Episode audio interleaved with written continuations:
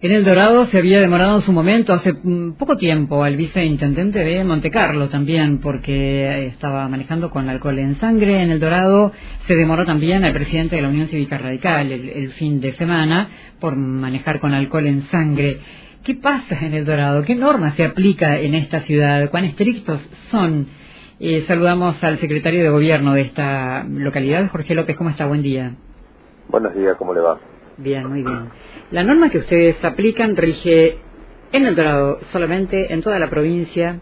Cuéntenos. No, la norma rige en toda la provincia. Eh, nosotros lo que hacemos es aplicar la norma en realidad. Pero esta norma de alcoholemia en sangre es nacional en realidad. A diferencia de Posadas, Posadas hoy tiene alcohol cero. Nosotros tenemos la norma nacional que dice 0,5 gramos de alcohol por litro eh, por, por litro de sangre, digamos, para conductores normales, 0,20 para motocicletas y sí 0 para eh, carnet profesional, digamos, ¿no? Pero para cualquier particular que esté manejando es 0,5 gramos. Quizás la diferencia radica en que ustedes controlan. Y sí, probablemente sí, digamos, ¿no? Nosotros tenemos hace bastante tiempo un, un buen operativo en conjunto con la policía de la provincia, generalmente los fines de semana salimos juntos, tanto los inspectores de tránsito como la policía de la provincia, eh, se suelen hacer operativos separados también, digamos, solo nosotros o solo la policía, pero sobre todo los fines de semana se suele salir en forma conjunta. Sobre todo porque, digamos, en, El Dorado quien tiene los alcotés es el municipio. La policía de la provincia no tiene equipos de alcotés en, no sé si lo tiene el resto de la provincia, pero por lo menos en El Dorado no tiene. Entonces, cada vez que ellos necesitan, aunque no estén los inspectores de tránsito, ellos llaman y algún inspector lleva a la hora que sea el equipo de ACOTE, digamos, ¿no? Es decir, el trabajo que venimos haciendo eh, en forma conjunta desde hace mucho tiempo atrás, mucho tiempo atrás, eh, es, es muy eficiente. Salimos no solo los inspectores, sino sale la gente del Código de Nocturnidad. Nosotros tenemos un equipo de inspectores municipales que controlan lo que acá nosotros llamamos código de nocturnidad, una ordenanza en realidad que establece lo mismo que establece la ley 2800, la famosa ley Galeano, digamos, ¿no? Que no se puede consumir alcohol en la vía pública, que los menores no pueden estar consumiendo los los boliches bailables y cosas así. Entonces los, sobre todo viernes y sábados salimos en forma conjunta y son varios inspectores y policías que andan circulando por nuestra ciudad, controlando, digamos, ¿no? ¿Y supo de este procedimiento con, con Fonseca? Sí, el sábado a la mañana me enteré, ese día me avisaron eh, de, lo que había pasado. En realidad fue un operativo en el cual la policía estaba haciendo controles. Eh, yo anduve un rato dando vueltas el viernes de la noche porque suelo salir a hacer controles y a ver cómo están las cosas.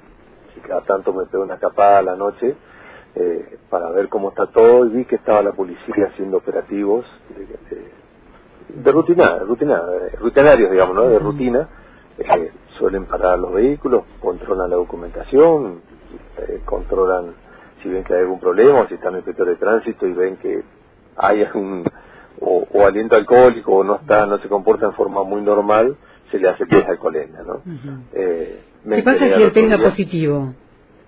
Si el tenga positivo, eh, el, la policía está, sí está la policía presente, porque nos ha pasado a nosotros que eh, a veces la policía no está, o lo llamamos y está en un operativo, o está en un accidente, o cosas así, bueno, y no están.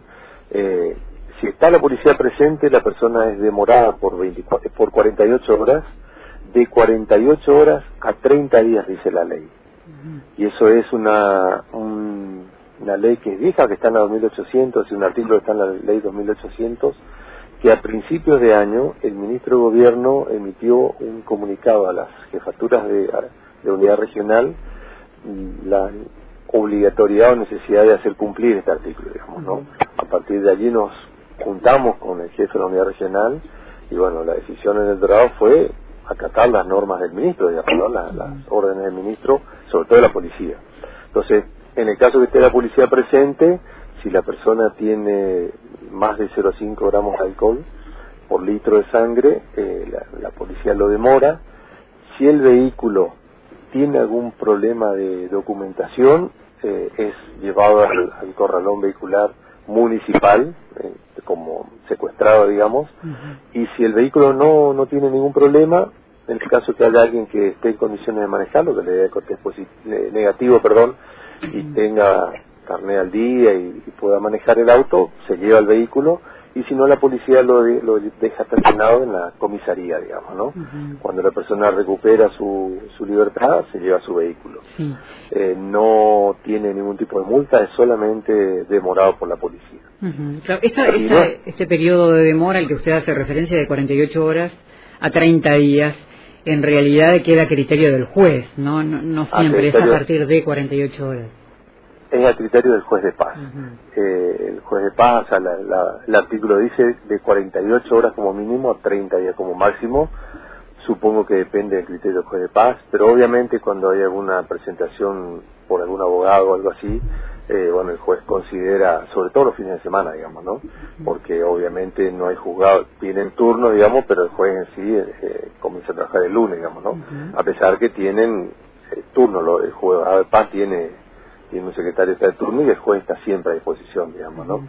Eh, pero si ese, si el, en el caso de que no esté la policía, como los inspectores municipales no tienen ese poder, digamos, de poder demorar a, alguien, eh, bueno, se le hace el acta correspondiente, se le secuestra el vehículo si hace falta, se le secuestra el carnet, digamos, eh, y salvo que haga disturbios, eh, que sí o sí esperan a la policía, digamos, si la policía no puede concurrir, bueno, se toman otras medidas, ahí ya son más económicas, digamos, ¿no? Y son, son altas las multas porque está establecido así en la, en la tabla que tiene la Agencia Nacional de Seguridad Vial. Eh, pero puede, como al parecer ocurrió en el caso del concejal, digamos, este que, bueno, teniendo el vehículo en regla, eh, de haber colaborado con la policía, digamos, este no, no estuvo 48 horas demorado, tuvo algunas horas. No, probablemente, claro, cuando algún algún abogado presenta un, un pedido de escarcelación, el juez generalmente, eh, digamos, le suele dar eh,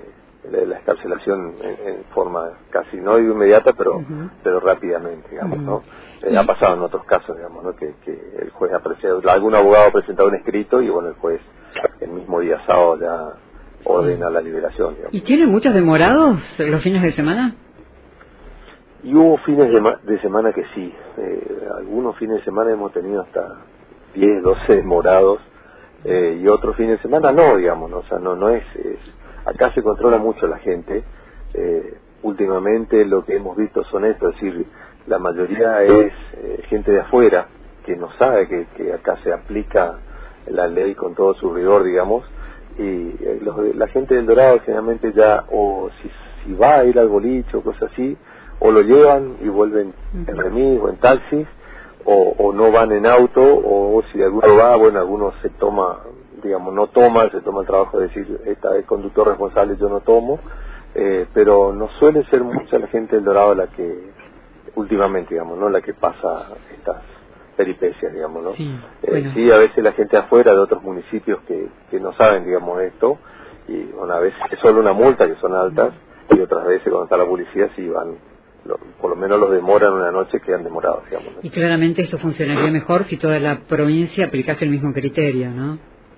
Y la verdad que sí, la verdad que sí, porque el objetivo nuestro, y esto quiero que quede claro, digamos, nuestro objetivo no es ni recaudar, ni demorar a nadie, ni, ni crear estos problemas, pero sí consideramos, así como lo consideró Posada y por eso tiene la ordenanza de alcohol cero, que el alcohol mata, y que la gente que, que, toma no debe conducir, porque es, es decir, yo soy bioquímico, conozco el tema, eh, el alcohol en sangre hace que uno pierda esa, esa, a veces esas precauciones que uno suele tener en forma normal, digamos, y es cuando empiezan a andar más fuerte y los reflejos ya no son los mismos y puede suceder que alguna persona salga lastimada, digamos. Entonces, para evitar justamente estas desgracias, estos problemas que le pueden pasar, y no solo la persona que maneja, porque obviamente muchas veces le ha pasado al que, al que maneja, sino algún inocente, transeúnte, alguna persona que va en el auto tranquilamente a las 5 de la mañana porque es sábado y capaz que va a trabajar o vuelve de su trabajo y algún desaprensivo anda manejando alcoholizado y, y produce una desgracia. Entonces, nuestro objetivo es la prevención, fundamentalmente. En ese marco acá se aplica la ley, digamos, porque nosotros pretendemos que eh, y lo hemos logrado, si la, la, aplicación de esta ordenanza llamada Código de Nocturnidad fue por ese motivo, digamos, ¿no? Porque los fines de semana habíamos mucha gente eh, lastimada, accidentada, hasta muertos, hasta adolescentes muertos, eh, y desde que tenemos el Código de Nocturnidad ha habido muy pocos accidentes y, y muy pocas muertes por el tema del alcohol, digamos, ¿no? Gracias, muy amable. Muchas gracias por estos minutos, doctor. Al contrario, gracias a ustedes. Hasta luego. En el norte, en el centro, en el sur, en la